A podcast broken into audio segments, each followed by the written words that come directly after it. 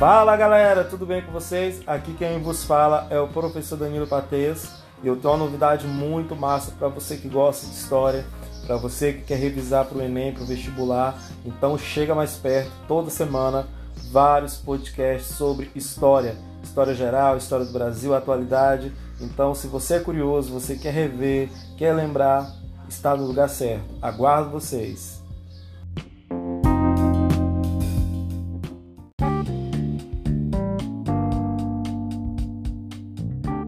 Fala galerinha, tudo bem com vocês? Aqui quem vos fala é o professor Danilo Patês do podcast História em Foco. Hoje nós vamos começar o nosso primeiro tema, que é o Brasil pré-colonial. Brasil pré-colonial que vai de 1500 a 1530. E uma das principais características desse período é a ausência de colonos aqui no nosso litoral brasileiro. Né? É, lembrando que quando Portugal assina o Tratado de Tordesilhas juntamente com a Espanha, lá em 1494, ficou decidido que as terras a leste ficaria para Portugal e a oeste ficaria para a Espanha. Por que isso? Estamos falando de um período né, em que os estados nacionais estavam se formando. Os países, né, Espanha, Portugal, França, Inglaterra, estavam nascendo nesse momento. Portugal ele foi o primeiro a nascer, né? logo depois nós tivemos a Espanha, e esses dois países entram aí nas grandes navegações, né? tentam aventurar-se sobre os mares em busca né, de novos territórios, né? novos territórios, novas riquezas e principalmente encontrar um caminho alternativo que chegasse às Índias. Né? Por que eles queriam chegar às Índias? Porque as Índias eram fornecedora né, de especiarias, de produtos que eram vendidos a preço de ouro, né, vamos dizer assim, a preços bem altos na Europa, né, que eram perfumes, é, corantes, né, é, produtos né, que é, era consumido pela elite europeia, pelos nobres e pela alta burguesia. E com isso, gente, porque né, o caminho que eles conheciam para chegar até as Índias ficava ali pelo mar Mediterrâneo, né, ali entre a Europa e né, o, o sul da Europa e o norte da África.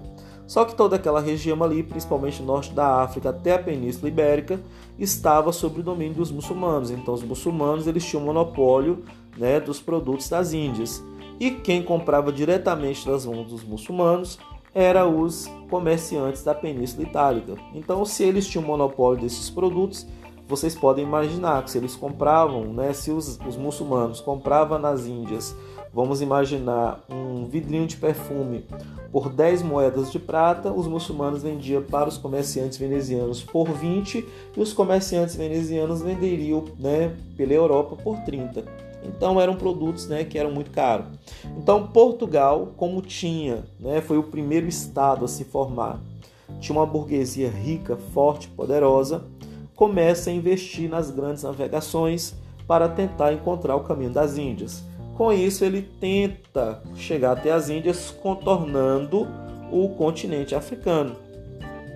Já a Espanha, né, com Cristóvão Colombo, Cristóvão Colombo ele era não só apenas um navegador, mas ele era também um grande estudioso e ele já tinha uma convicção de que a Terra seria redonda. Então, em vez dele vir para o sul, descendo para o sul aí do Oceano Atlântico, ele vai tentar ir a oeste, porque ele acreditava que daria uma volta e chegaria até as Índias. Só que Cristóvão Colombo ele não imaginava que existia um outro continente que é a América. Né? Só que Portugal e Espanha, esses dois países aí começam as grandes navegações e isso faz com que eles comecem o quê? Começam a brigar entre si. Com isso, a Igreja Católica ela vai propor um tratado que vai ficar conhecido como Tratado de Tordesilhas e aí vai decidir o seguinte: que esses territórios encontrados por eles a partir das grandes navegações deveria ser dividido em dois né, deveria ser dividido entre os dois, na verdade, entre Espanha e Portugal. Então, as terras a leste para Portugal e as terras a oeste para a Espanha. Então, em 1494, assina-se o chamado Tratado de Tordesilhas. Então, a partir daí é que começa aí, é, né, se desenrolar o que vai ser a história da América, né? E hoje, mas a gente vai se atentar somente, né, a essa chegada aí dos portugueses aqui no Brasil e aí vai ficar conhecido como período pré-colonial de 1500 a 1530. Bom, como nós já falamos aqui, é, Portugal queria encontrar o caminho das Índias para romper com o monopólio né, dos comerciantes árabes e dos comerciantes da Península Itálica e ele vai conseguir fazer isso. Então, o período pré-colonial começa quando Pedro Álvares Cabral aporta aqui no litoral, né, que hoje nós conhecemos como Brasil. Lembrando que nesse período só era território de Portugal esse litoral nosso aqui do Nordeste até a região de São Paulo, né? A outra parte, né, o interior do nosso território, pelo Tratado de Tordesilhas, era da Espanha. Né? Então começa aí quando Pedro Álvares Cabral chega aqui. Quando ele chega aqui, né, durante muito tempo a historiografia falava-se descobrimento do Brasil em 1500, mas a verdade não é descobrimento. Hoje a gente já se fala em invasão. Por que invasão? Porque já era um território habitado, já era um território que tinha milhões de pessoas, que tinha sua própria cultura, sua própria língua, sua própria organização social.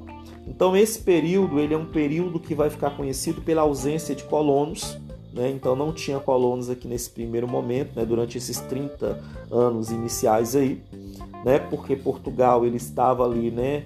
envolvido com os produtos das Índias, comprando e vendendo na Europa, revendendo.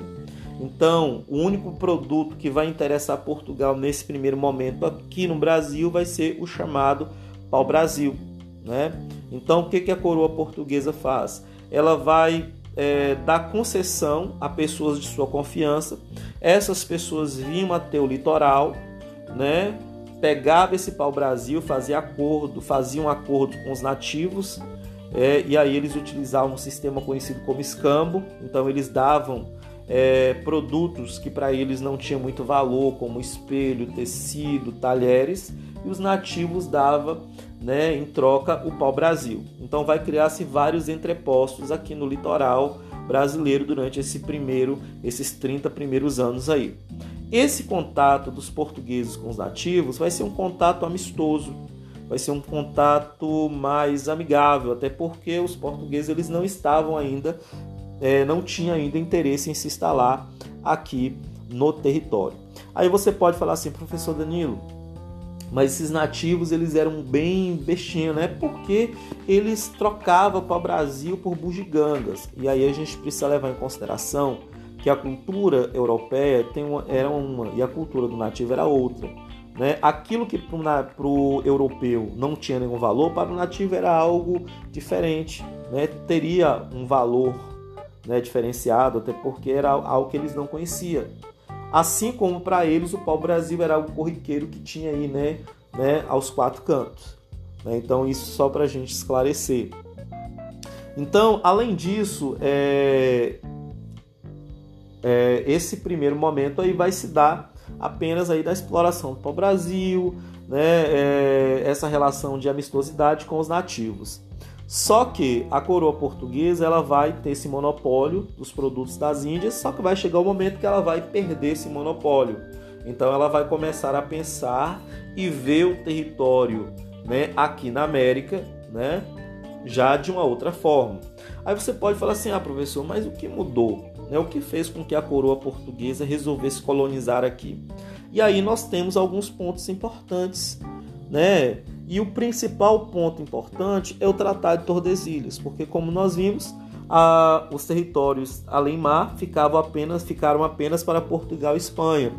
Só que logo após a unificação da Inglaterra, logo após a unificação da França, esses países também vão querer, né, em, é, vão querer parte desses territórios. Só que o Tratado de Tordesilhas deixava eles de fora. Então é a partir daí que eles começam a tentar invadir os territórios de Espanha e Portugal. E o Brasil vai sofrer várias investidas, principalmente investida dos franceses.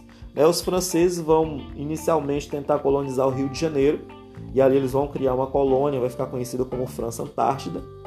Né? E depois né, eles vão tentar invadir né, o, a região do Maranhão. Né? Inclusive eles vão criar ali uma colônia, vão criar ali a cidade, vai ficar conhecida como França Equinocial e inclusive a cidade de São Luís, né, vai ficar conhecida como Saint Louis. Eles vão criar ali uma cidade, uma vila em homenagem ao rei francês né, Luís. Né?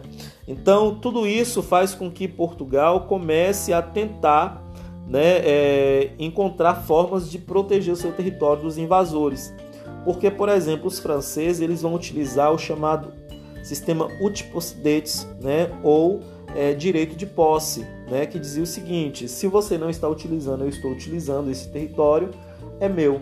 Né? Isso se baseava no direito romano, né, que era o utposidets, direito de posse já que Portugal não estava utilizando seu território como deveria e a França estaria utilizando, então os franceses seriam dono. Né? Então, só para a gente recapitular aí, só para relembrar, né, o período pré-colonial vai de 1500 a 1530, vai se dar basicamente na exploração do pau-brasil, lembrando que essa exploração é de forma predatória, e aí começa aí o processo de desmatamento no território brasileiro, que hoje é o Brasil, começa lá em 1530. Esse sistema se dava aí, não era a coroa portuguesa que vinha que né, explorava o Brasil, mas ela dava concessão a terceiros, esses terceiros vinham retirar o Brasil no sistema de escambo, né, de troca entre os nativos, depois levava para a Europa, vendia e dava uma parte para a coroa portuguesa.